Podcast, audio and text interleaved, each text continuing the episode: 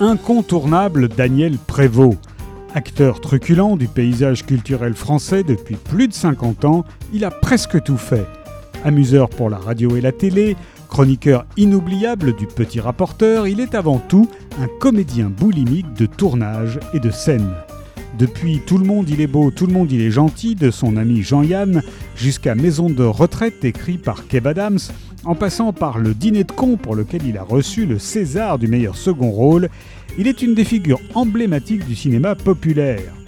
On croit le connaître, il s'échappe à nouveau. La preuve en est avec cette autobiographie de mois par mois, le personnage qu'il s'est forgé est connu pour sa modestie, qu'il déroule non pas date après date, mais pensée après pensée, dans un coq à l'âne réjouissant. C'est drôle, c'est décapant, il règle quelques comptes au passage, mais pas seulement. Car derrière l'humoriste se découvre un acteur passionné, capable de jouer tous les registres, et un homme sensible, profondément marqué par son histoire familiale. Entre deux éclats de rire, dit-il, j'ai travaillé d'arrache-pied, en voici les preuves, elles sont nombreuses, et je n'en oublierai aucune. Autobiographie de mois par mois par Daniel Prévost est paru au Cherche Midi.